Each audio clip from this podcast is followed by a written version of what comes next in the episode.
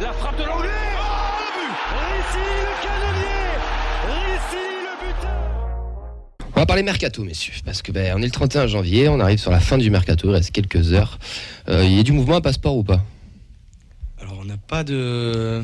Comment on appelle ça Mercato mi-saison? Non, on garde le groupe solide. Ouais, voilà.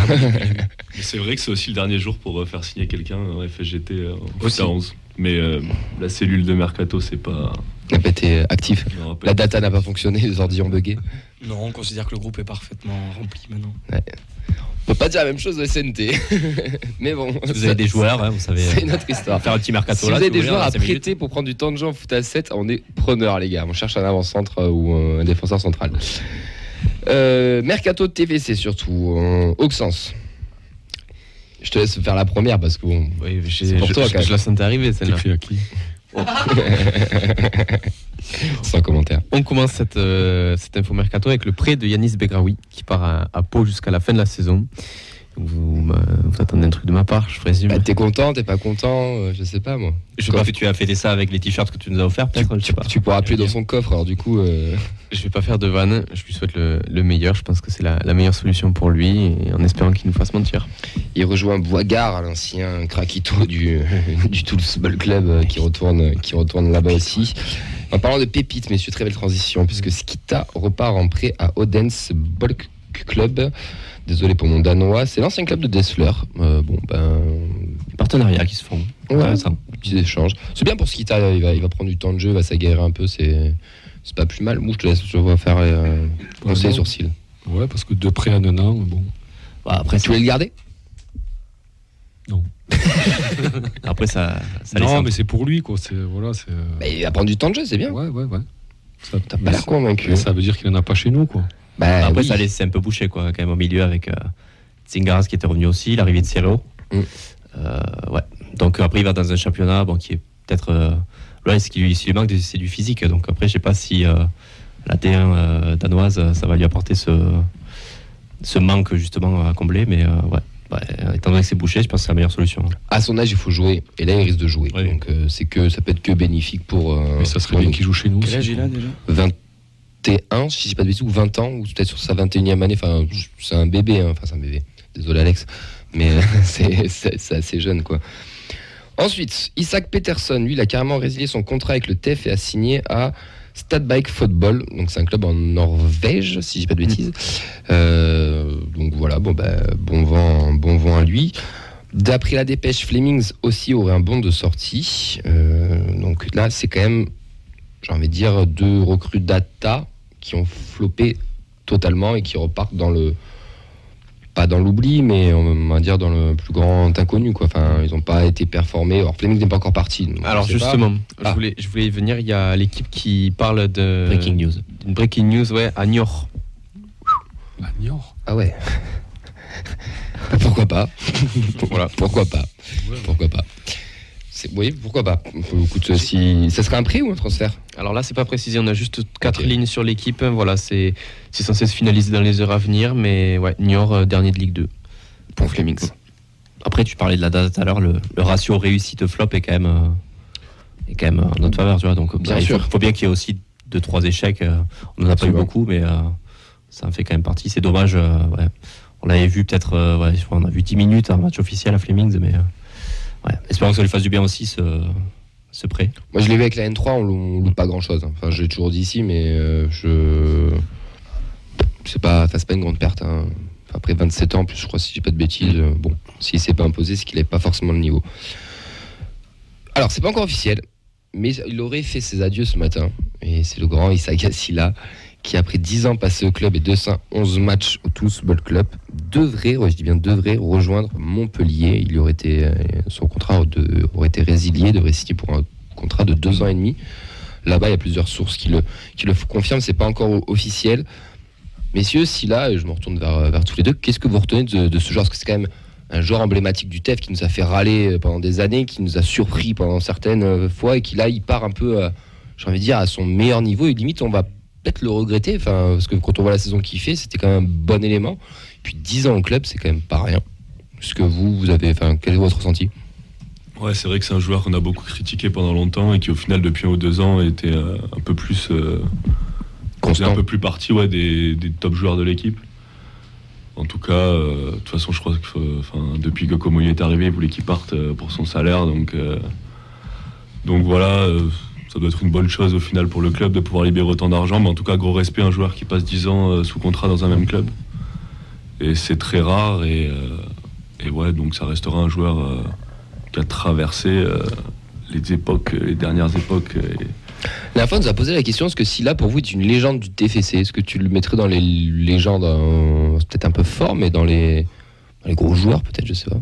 Ouais, je, je, je pense pas quand même. Enfin, je le mettrai pas dans les légendes. Je pense que, enfin, si on revient quelques années en arrière, c'était un des joueurs les plus critiqués, et moqués. Donc, euh, il a peut-être progressé. Après, de là à dire légende, euh, Je trouve qu'il a mûri euh, dans son jeu. Mm. Il a réussi à se construire. Je pensais, enfin, je me posais la question qui est-ce qui, a- qui est parti en prêt dans l'RTFC Ça, je me retourne pour les, vers les spécialistes. Et qui a réussi à bien revenir, à s'imposer au TFC. Silla. C'est un des seuls, je pense. Peut-être le seul auquel je pense. Mm. Flemings bientôt du coup. Lui, au fur et à mesure des prêts et peut-être de son âge, hein, parce que maintenant il commence à être assez âgé. Pour 29 ans, ça va. hein. Il est plus en fin de carrière qu'au début, mais en tout cas, ce qui est sûr, c'est qu'il a réussi à s'imposer. Et chapeau à lui. Maintenant, bon vent, comme on dit. Messieurs, Moi, Ouais. je, suis un peu, Pardon. je suis un peu déçu de la destination. je suis un peu d'accord avec toi. Parce que. Bon, lui, pas en arrière quoi. en fait. lui- non, mais lui avait dit qu'il voulait un nouveau challenge. Bon, Montpellier, euh, Ouais, Laurent Lamère juste je voilà. vois pas trop le, cha- enfin, je vois J'ai pas un trop peu le challenge. challenge. Si, ça confirme que ben, qu'un club comme Montpellier, enfin, comme Montpellier, ben, a plus de moyens que nous. Ouais, où c'est, où utilise son argent n'importe comment aussi. Je pense Ouais, que ouais, là, on ouais. est sur, euh, sur deux philosophies de club totalement Ouais. différentes. Mais quand tu vois les, les, hum, Les courbes qui s'inversent. les- ouais, les courbes des deux clubs, j'ai l'impression que Montpellier, ils sont en train de descendre et nous un peu plus de monter quand on regarde une version un peu plus globale. Et je crois que c'est Vincent qui disait ça dimanche quand on en parlait un peu, c'est que ça ressemble un peu au Panic Boy euh, de Toulouse. On pouvait faire il y a quelques années, là, quand on allait chercher des Makengo, des William Bunker, des machins. Ouais, mais niveau qualitatif par rapport à ce qu'ils avaient aussi, ça reste. Mais je pense que pour Montpellier, ça reste un bon super- joueur. bah, Non, un bon je pensais pari. que ça serait un départ à l'étranger, franchement. Quand, il, quand lui-même a dit qu'il se cherchait un nouveau, challenge, enfin, un nouveau challenge, euh, enfin, je pensais pas que ça soit en France. Quoi. Mais même, même si c'est pas un mauvais joueur, je pense que il doit avoir un salaire qui correspond pas non plus à son niveau et donc Mhm. ça doit pas être facile de trouver des, des défis euh, pour lui. Non, c'est vrai que, puisque tu parles de légende, la légende, ça, c'est un peu ça, quoi. C'est d'avoir un salaire aussi fort pour un joueur comme ça, quoi. Ça, ça- ça restera Quand il quand a- même- ça sera un mec, se- je pense qu'on se souviendra dans 20, 30, Bah 40 ans. parce il, il a quand même 200 et quelques matchs 200 chez donc, Et un des mecs les euh, plus il a réguliers. ça, quoi, Il a, il a été bon en Ligue 2. Il a été bon cette année en Ligue 1. C'était le meilleur joueur quand on était euh, sur la pente descendante euh, euh, de 2015, on va dire, à, à 2020. 19, ouais, 2020. Donc euh, voilà, il a, il, a, il a Ouais. progressé dans son jeu aussi. Enfin, même après, même marrant, athlétiquement, euh, hein, il, il s'est il s'est il s'est affûté aussi. Donc euh, Mais après, c'est marrant comme tu peux passer de. Enfin, ça va vite, quoi. C'est, euh, tu, tu passes d'un joueur euh, fait, bon, donc, qui perd des criers. Il y a encore trois mois, tu lisais de ces trucs. euh, et là, fait bon, presque, il aurait une statue, quoi, devant le. Ce qui n'est pas, ce qui est pas évident dans stadium, registre, c'est que maintenant les latéraux, on recherche souvent des latéraux hyper offensifs. Lui, il l'est pas forcément. Je pense que Montpellier qui cherche la stabilité défensive, ça va les aider. Ouais. C'est là qu'ils sont allés le chercher, je pense. Ouais, mais c'est surtout que Gassila, c'est. Ça a été un peu le bouc émissaire, le représentant de toutes les années d'errement euh, où le TFC avait euh, totalement perdu son ambition. Donc je pense qu'il. Alors de temps en temps, c'était quand même un juste titre, mais il a souvent pris pour les autres. Mais c'est vrai que 200 matchs, ça force le respect. Et concernant son transfert, j'avais lu qu'il y avait trois clubs. Donc euh, en plus de Montpellier, il y avait Westerlo en, en Belgique et l'AEK Athènes en Grèce. Je pense que le. Normal. Je pense que le choix de, de Montpellier peut se justifier par euh, peut-être ne pas trop se dépayser. Il n'y a, Ah, plus- il y ça a- serait il y a des pas choix la, personnels à part. voilà, il y a pas la barrière de la langue. il- Il a une Part grosse pas trop de sa loin. famille qui est à Toulouse maintenant. Donc Ouais. Ça peut expliquer aussi. C'est pas impossible. Bon, après, Westerlo, voilà. C'est septième de D1 Ouais. belge. je. L'époque napoléonienne, pas plus quoi. très bon. Oui, peut-être des réactions. Il sur ta vanne. Ouais, plusieurs, euh, plusieurs réactions. euh, sur, euh, sur Twitch, on a Dimitri qui nous dit dommage, mais ça doutait un peu. Par contre, ça me fait un peu chier qu'il parte pour Montpellier. On a Choc- Chocolatine 30 mi qui nous dit j'aurais préféré qu'il parte dans un j'aurais préféré qu'il parte dans un obscur club de golf, pardon, mais ça nous décharge d'un gros salaire. Et Bernard sur le Facebook Live qui nous parle quand même d'un joueur historique du TFC, critiqué mais toujours exemplaire. C'est pas une légende, mais un joueur qu'on n'oubliera pas. Il a marqué une décennie du club. Un joueur historique, ça correspond mieux à la légende. vrai. Un joueur historique, c'est mieux. Ouais. Ouais. Est-ce que Christopher Julien a déjà joué avec Silla? Oui, oui, forme, oui, oui, oui, euh, oui, oui. certaines Oui, je pense, ouais. Oui, oui. Mais euh, Après, s'il cherchait des sensations fortes, franchement, euh, moi j'aurais signé donc à la EK Athènes. Quoi. ouais, non, bien sûr, mais bon. Après, nous, en tout cas, on l'a anticipé. On a les NBM, le faire, so- ouais. Soiseau qui arrive. Si là, c'était prévu qu'ils partent, et c'est totalement logique. Enfin, je pense qu'il y avait même un. co- Je sais pas, j'ai pas l'info, mais je pense que même qu'il y avait un petit contrat entre euh, comme lui en, temps- en mode attends, on, on recrute d'abord quelqu'un et après on te, on te libère. quoi. Et c'est ce qui a été plus ou moins, plus ou moins fait. On va enchaîner euh, les gars, donc le, mercato est signé euh, ce soir, peut-être des surprises euh, ou pas, hein, qui vont arriver, je sais pas. Est-ce que pour le moment vous êtes satisfait de ce mercato hivernal Avant qu'on enchaîne? Ben, il me semble qu'on s'est renforcé. Alors, au niveau quantitatif, déjà, ben, on, avait un effectif un peu, un faiblard parce qu'on n'avait pas trop de profondeur de banc. Là, au moins, on, on peut faire de la rotation. C'est déjà intéressant. Et après, euh, toujours pareil, avec des joueurs qui viennent un peu de championnat qu'on n'a pas l'habitude de, de regarder, on se dit que c'est des paris, ça peut marcher. Moi, je vais te dire, euh, j'attends de voir euh, effectivement sur les premiers matchs euh, la qualité des joueurs, mais voilà, au moins, on a comblé des, on a comblé des trous dans l'effectif. Ce qui est assez plaisant, je trouve, dans, dans ce mercato, même si voilà, c'est la fin du bal coupé les musiciens un peu, c'est la présence des deux expérimentés, on va Mm. dire, les deux personnes. Tu as le, le capitaine, alors j'ai pas retenu leur nom, le capitaine qui était capitaine au Chili, Ah, euh, Soiseau, ouais. voilà, et le second. Siro. Siro. Exactement. Et je pense que pour aller chercher un maintien, on a besoin de ces joueurs-là. Clem, t'es satisfait toi? Ouais, ouais, de toute façon, moi je considère que l'équipe euh, sans le mercato était, euh, était déjà assez solide pour aller, pour aller euh, chercher le maintien qui est déjà l'objectif. On voit que on est quand même très bien parti.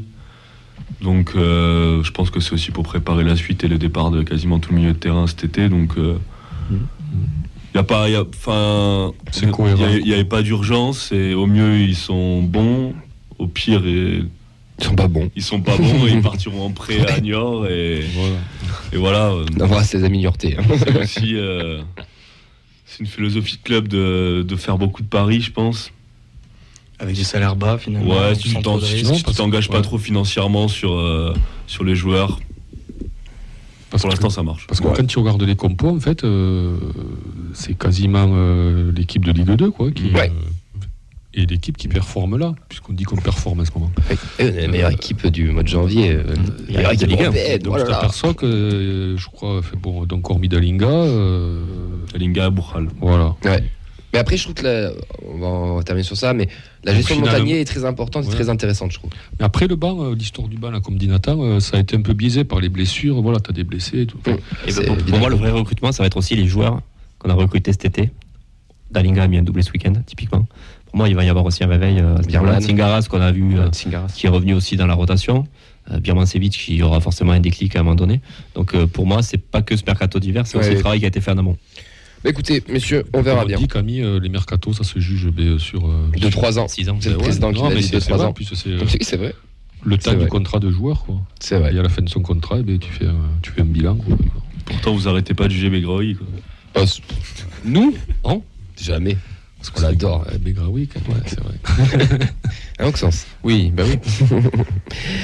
Messieurs, les euh, 3 Pichounes, 3 U16 iront en équipe de France. U16, c'est Mathis Niflor, Seni Kumbassa et Enzo Fati. C'était déjà du dernier rassemblement.